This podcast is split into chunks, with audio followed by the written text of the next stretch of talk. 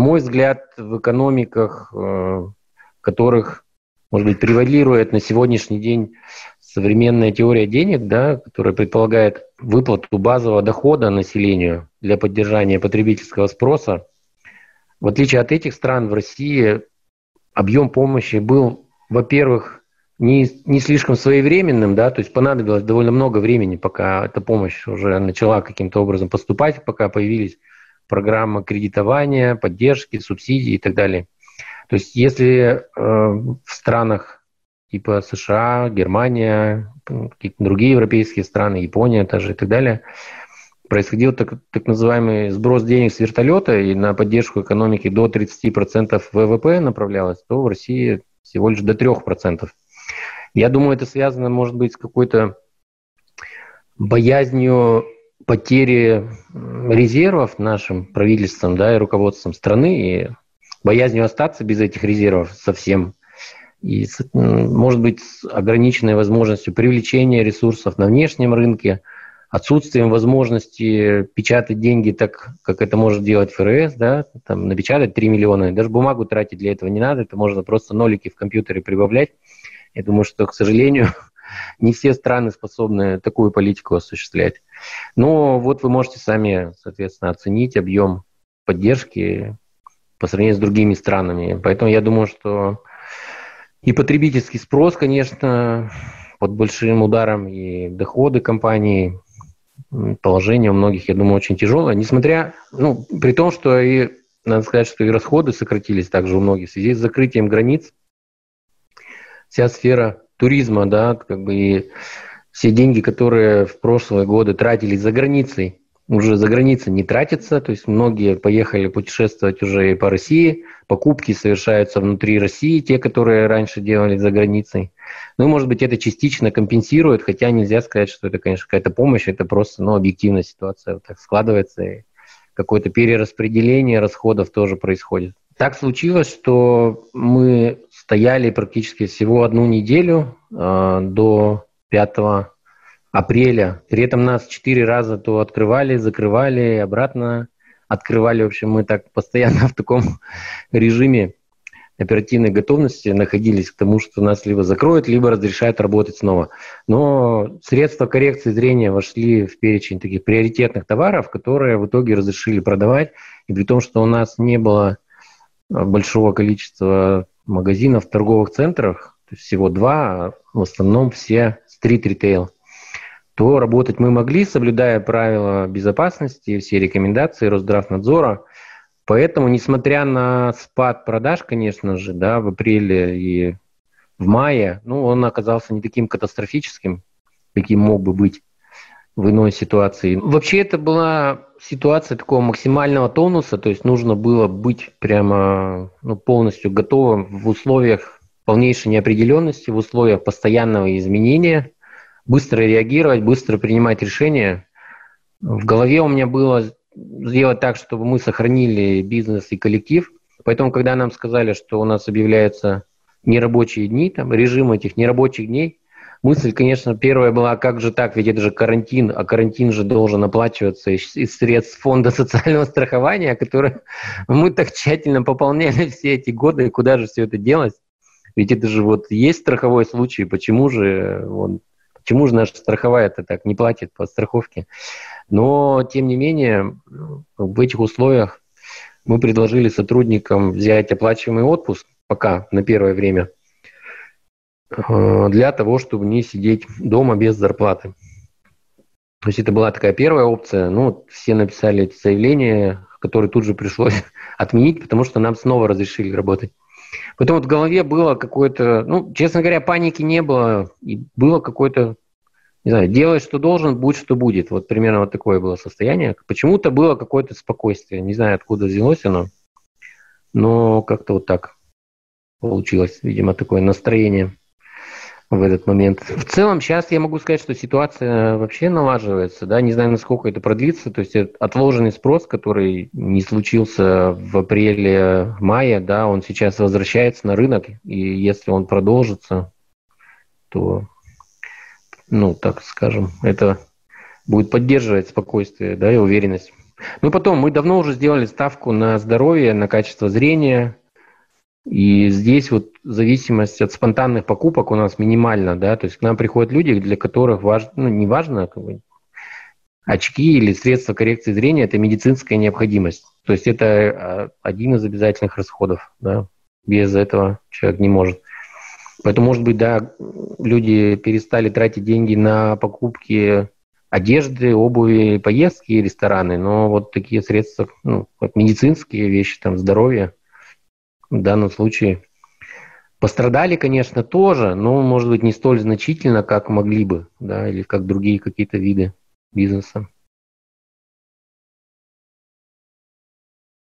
На сегодняшний день действует несколько программ поддержки. Наиболее эффективно распределяются средства через банки. Я думаю, что эффективнее всего через Сбербанк, то есть кредиты на выплату заработной платы, кредит на 6 месяцев беспроцентный. Получить довольно легко, и сами менеджеры Сбербанка звонят и предлагают этот кредит. Вторая форма кредита появилась в июне.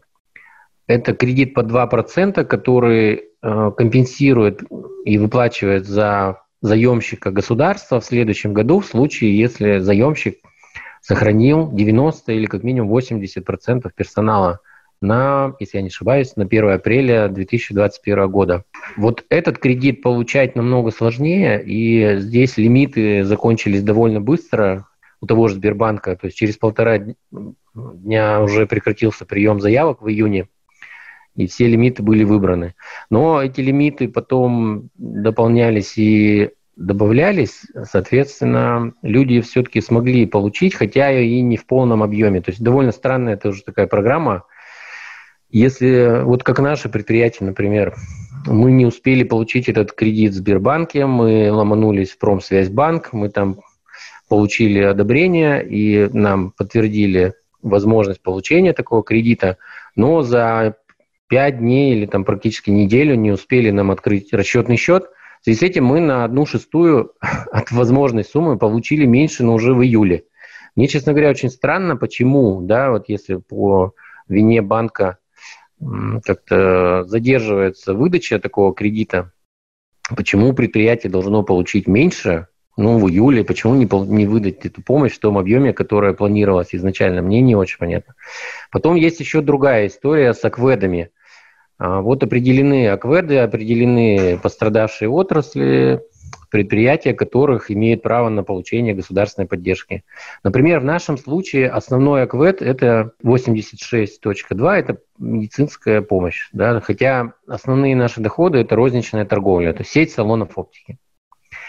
Так вот, мы не имеем права на получение субсидий, потому что основной аквет у нас не является розничной торговлей. А вот розничная торговля имеет право на получение. Вот те оптики, которые имеют основной аквет, а, именно розничная торговля, они получают такую помощь и даже получают ее, по сути, без проблем. Мы обращались неоднократно, даже сменили аквет, и мы говорили, что ну, все-таки да, медицинская помощь – это, это наш, наша деятельность, но основной доход у нас розничная торговля, и вот наш Второй аквет, который также есть и входит в список пострадавших отраслей, но ответ однозначно нет, и поддержку мы получать не должны. Опыт у всех разный. Вот я даже писал об этой ситуации в Фейсбуке, мне многие возражали, что получили эту поддержку вообще без проблем, и даже более того, менеджеры банка сами обращались к ним с предложением получить эту поддержку. Но вот в нашем случае было, например, не так, и далеко не все виды поддержки мы смогли получить. От поддержки мы, кстати, предпочитаем не отказываться, то есть лучше эту же поддержку потратить, например, на новое оборудование или на ну, создание резерва, потому что кто его знает, да, вторая волна какая-нибудь там нагрянет, к чему это приведет, неизвестно, и сколько времени продлится, тоже неизвестно, поэтому есть определенные условия, которые предприятие должно выполнять, да, там, не выплачивать дивиденды, не выдавать никаких займов, не сокращать сотрудников. То есть мы понимаем, что мы эти условия выполнять можем, поэтому поддержку, за поддержкой обращаться не боимся. Что есть и такие люди, которые просто, даже имея право на подобную поддержку, ну, просто не хотят никак вот попадать в поле зрения вот этих контрольных, контролирующих организаций, и потом не хотят отчитываться за то, как потратили эти деньги, считают, что овчинка выделки не стоит, риски выше. Ну, вот для себя мы решили, что риски приемлемые, и, в общем, так особо нам бояться нечего в этом плане. То есть мы за поддержкой обращаемся. Но где как, да, вот в нашем случае, например, банк, который не справился с, э, так скажем, с потоком желающих открыть расчетный счет и получить этот кредит, он оказался, в общем-то, причиной того, что все получили, ну или те, кто там не успел получить поддержку в июне, хотя на нее рассчитывали, все получили меньше. Ну вот как это считать? Это нормальная ли ситуация или нет? То есть вроде и получили, и то слава богу, потому что вообще ожидания, я могу сказать, у российских предпринимателей, они очень скромные. И вот расчет на государство никто не делает. То есть, ну, не привыкли у нас предприниматели, бизнесмены рассчитывать на помощь государства. Они как все привыкли рассчитывать на себя, и даже то, что, например, там сократили кому-то страховые взносы, где-то удалось договориться о снижении арендной платы или о каких-то каникулах, то есть это уже воспринимается как большое благо, и слава богу, еще живы, и, и вроде как, или кто-то там с небольшим минусом закрыл там полугодие и тоже счастлив, потому что, ну вот, как-то у нас, не знаю, по методу контрастов, видимо, мы считаем, что все могло быть хуже, а вот как бы, конечно, это все ужас, но еще не ужас-ужас, поэтому мы вроде как все довольны, что нормально и так хорошо. Вот. Но если сравнивать, допустим, с э, странами, которые я перечислил чуть выше, да, там, конечно, объем поддержки вливаний в экономику существенно выше. Я не знаю, к чему это приведет, то есть есть разные мнения. Кто-то говорит о том, что все это приведет к инфляции, там, не знаю, каким-то катастрофическим вообще последствиям, пузыри и так далее. Но пока что я вижу, что ну, максимум, что подвержено инфляции, это может быть активы, да, там дорожают акции дорожают, там какие-то драгоценные металлы. То есть эти деньги, естественно, на финансовом рынке поступают в различные инструменты и давят, так скажем, цены вверх.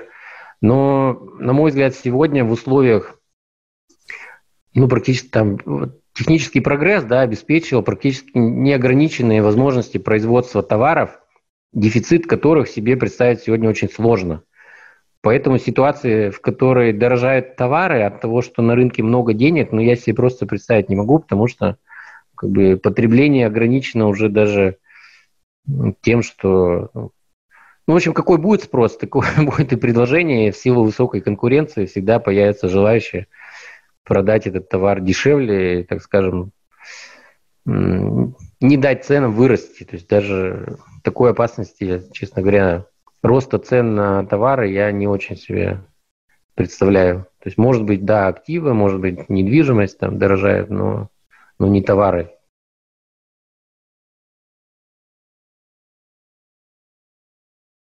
Поддержку у нас получают такие выборочные какие-то отрасли, предприятия или бюджетная сфера, и то поддержка это недостаточно. И, на мой взгляд, вот именно стимулирование потребительского спроса происходит в недостаточной степени. Более того, мы видим такую наметившуюся тенденцию, может быть, переложить проблему э, наполнения бюджета с э, нефтедобывающей отрасли, да, и там с углеводородами на плечи тех же потребителей, на плечи населения. Увеличивается налоговая нагрузка. То есть вот первый шаг уже сделан, там некие да, увеличения НДФЛ для определенной категории населения или там плательщиков налогов уже произведен. Но я думаю, это далеко не, не последний шаг.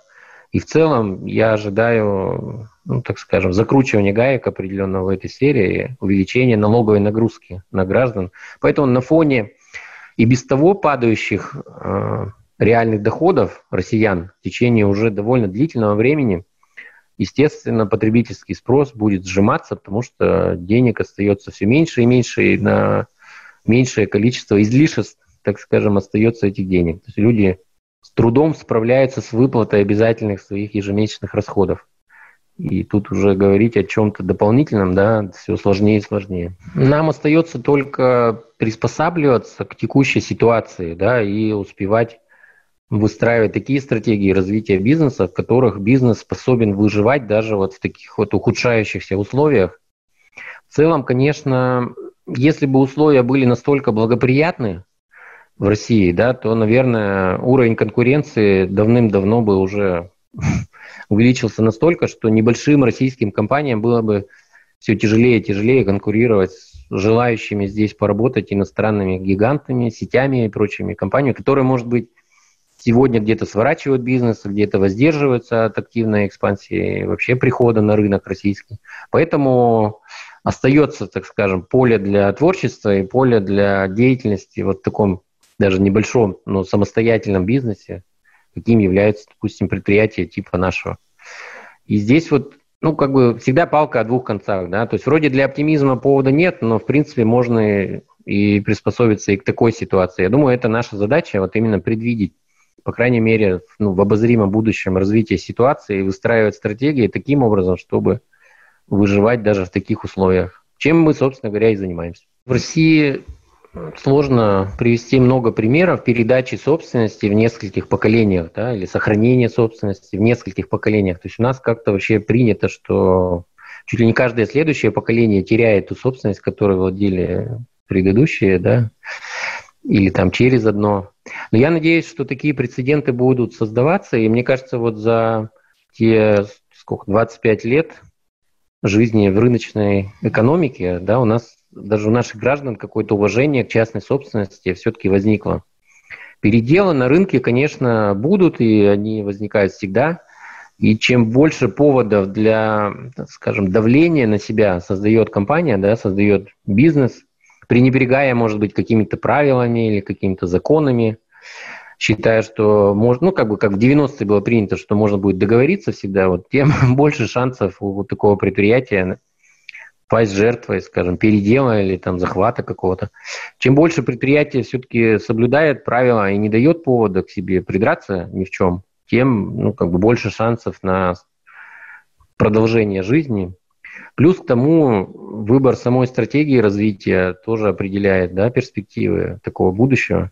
Если компания, скажем так, ставит на карту все, все на сразу, ну как идет так all-in, да, что называется, вообще рискует по полной и масштабирует свою бизнес-модель, не оглядываясь на возможные риски, вот, например, таких ситуаций, как ограничение спроса, пандемия, прочие всякие вещи, то рисков остаться на рынке тоже, как бы, ну, возможности остаться на рынке, выжить, да, тоже как бы меньше, поэтому всегда надо как-то взвешивать, наверное, и понимать свою цель. Либо ты хочешь там максимально расшириться и добиться максимально каких-то максимальной доли рынка, может быть, продать потом бизнес более крупным игрокам, либо ты хочешь оставаться в рамках такой, не знаю, модели свободной и независимой жизни в бизнесе и достаточно долгой.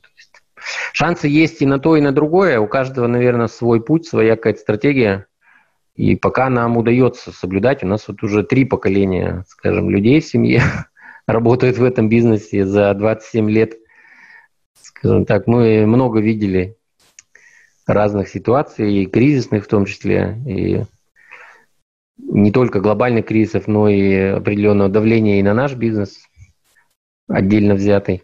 Поэтому я очень надеюсь, что нам удастся сохранить и независимость, и возможность работать, потому что это, помимо всего прочего, это ну, некий образ жизни, да, который хотелось бы поддерживать. Не в плане достатка и доходов, а в плане возможностей самореализации, возможности делать то, что тебе хочется, а не писать отчеты вышестоящему руководству, да, или там акционерам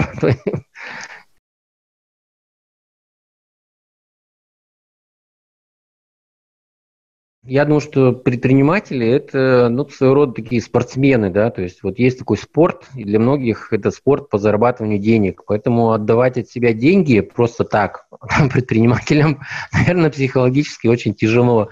И я наблюдаю очень часто ситуации, когда какой-то крупный, казалось бы, предприниматель, вот у него там огромные обороты, огромные доходы, но нет, он должен в каждой сделке продавить максимально выгодные для себя условия, то есть вот он считает своим долгом – в каждом своем действии получить такой финансовый результат для себя. Пусть это результат на общий уровень его благосостояния никак не повлияет, но тем не менее вот всегда быть в плюсе, всегда добиваться роста, благосостояния, увеличения капитала своего и так далее.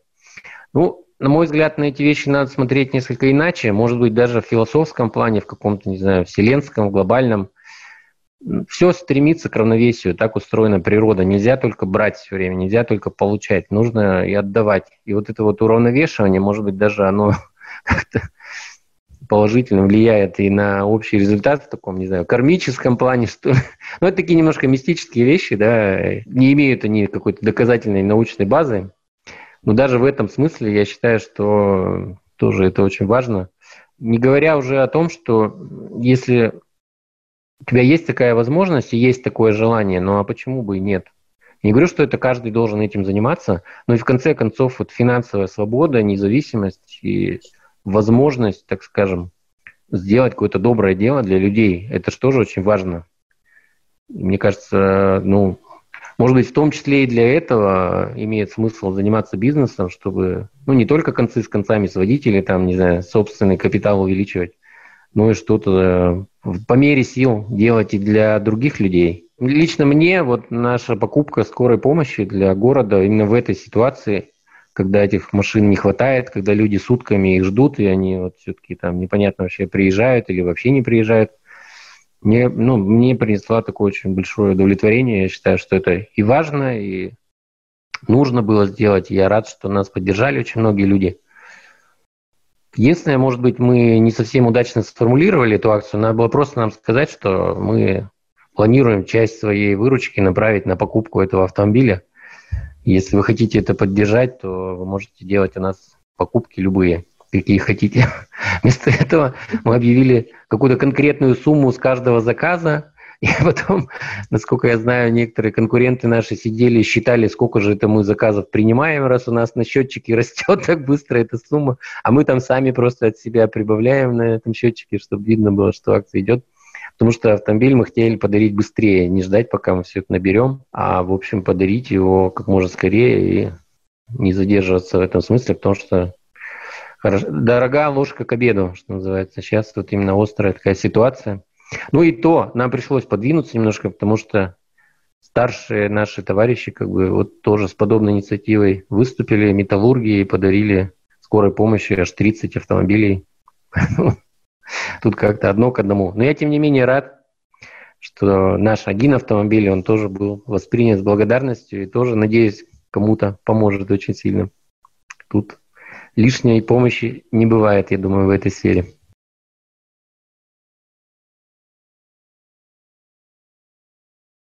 На самом деле ситуация, я думаю, у всех разная. А, у нас есть, допустим, сообщество оптиков, да, там Телеграме там какая-то группа, и все обсуждают. В каких-то регионах вообще не закрывали ни на один день оптики, в каких-то были закрыты вообще вплоть до недавнего времени. Ситуация везде очень разная. Рынок в целом, насколько я помню, упал там порядка 60%. Ну, такая очень, так можно сказать, тяжелая ситуация. С логистикой тяжелая ситуация. Везде увеличены сроки поставки. Мы, например, покупаем материалы для производства линз мы покупаем лак из Англии. Но в связи с тем, что ограничено авиасообщение с Англией, да, вот мы эти 40 литров лака везем на рефрижераторе, например. Этот лак нужно вести при температуре минус 18 градусов и хранить его дольше определенного времени тоже нельзя.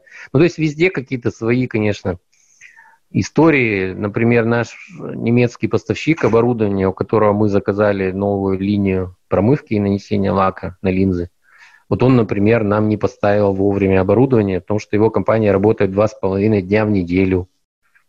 Ну, у всех, в общем. Конечно, во всем мире сейчас такая очень сложная ситуация. Ну, может быть, финансовые рынки только оптимистично очень выглядят, да, потому что на рынок хлынуло огромное количество напечатанных денег, и как-то вот они поддерживают котировки. В принципе, все вернулось на докризисный уровень. Но с точки зрения результатов деятельности компании, я думаю, еще далеко до, до оптимистичного такого состояния. Единственное, что все как бы свои аппетиты умерили, и общее настроение такое, что, ну вот как раньше говорили, вот лишь бы не было войны, да, в этом. Все же зависит от того, что считать хорошо и что считать плохо, да, что такое хорошо и что такое плохо. Вот, видимо, сейчас вот этот уровень притязаний, он очень сильно понизился, и поэтому, ну, еще живы пока, и уже хорошо. Вопрос стратегии, это, наверное, такой очень важный вопрос. Кто-то выбирает для себя экспансию и максимальный риск, кто-то выбирает для себя стратегию выживания на случай непредвиденных обстоятельств. Но тут, наверное, у каждого свой психотип, у каждого предпринимателя, да, и у каждого свои амбиции, масштабы. На мой взгляд, стратегия, которая обеспечивает выживание и пусть не какой-то там лавинообразный, но постепенный рост и развитие – это более правильная стратегия. Поэтому подумать о своей стратегии, выбрать на каждом рынке то, что может жить долго и счастливо, да, ну пусть там не ставить целью завоевания мира через три года, да. В общем-то, на, на тренингах же многих учат так, что надо именно вот такие цели ставить, в общем. Что вот масштабы, вот это вот все, вот какие там, какие в условиях таких подобных планов могут быть у бизнеса подушки безопасности. Они все эти подушки заложены многократные, уже вложены в развитие. Ну вот развитие бывает упирается в некие объективные обстоятельства, да, и, как мы знаем, ну, не знаю, в некоторых городах американских стоят пустые молы. Вот кто-то строил эту недвижимость, кто-то вкладывался в развитие, в открытие этих магазинов, а туда просто люди не ходят. Ну и видеть какие-то тренды общемировые. Вот сейчас, например, тренд на онлайн-торговлю идет, да, и я думаю, что не учитывать такие тренды нельзя, планировать стратегически вообще свое развитие, свою жизнь в этом бизнесе через 10 лет, 15 лет. просто необходимо каждому. Это, наверное, делают не все. И я бы советовал все-таки на эту тему консультироваться и думать самим, обсуждать и принимать какие-то действия. Но мы давно уже придерживались именно такой стратегии развития, которая себя оправдала в этой ситуации. Это вот из серии, да, вот страховать или не страховать, там, не знаю, автомобиль, имущество и так далее – когда ты страхуешь, а страховой случай не происходит с тобой, ты думаешь, вот деньги зря потратил. А когда страхуешься, но и при этом вот оно событие случилось, думаешь, о, какой же я молодец. Ну, то есть, в принципе, ничего глобально менять не пришлось. Быстро ориентироваться в меняющихся обстоятельствах и следить за расходами, за своим бюджетом для того, чтобы в новых условиях продолжать выполнять, осуществлять свою деятельность. Я думаю, что это вот главное, что помогло и что пригодилось. Есть цель обеспечить жизнь бизнеса. Да? Если есть такая цель, то, соответственно, ты должен думать, действия, которые ты осуществляешь, они тебя ведут к этой цели или они тебя уводят от этой цели. А есть цель, например, быстро вырасти и продать бизнес. И, соответственно, ты должен принимать такие действия, которые позволят тебе вот эту свою цель выполнить. Единственное, что можно напороться на подобный кризис и, не знаю, все твои фитнес-центры или все твои магазины стоят закрыты, и вот то, что ты рисковал и вкладывался, да, вот ты сидишь и думаешь, как тебе сохранить сотрудников и как тебе вообще не разориться и выжить в этой ситуации. Ну вот, наверное, вот так вот. Все же, у каждого цели свои, и каждый, достигая своих целей, уже молодец. Автоматически, если ему это удается.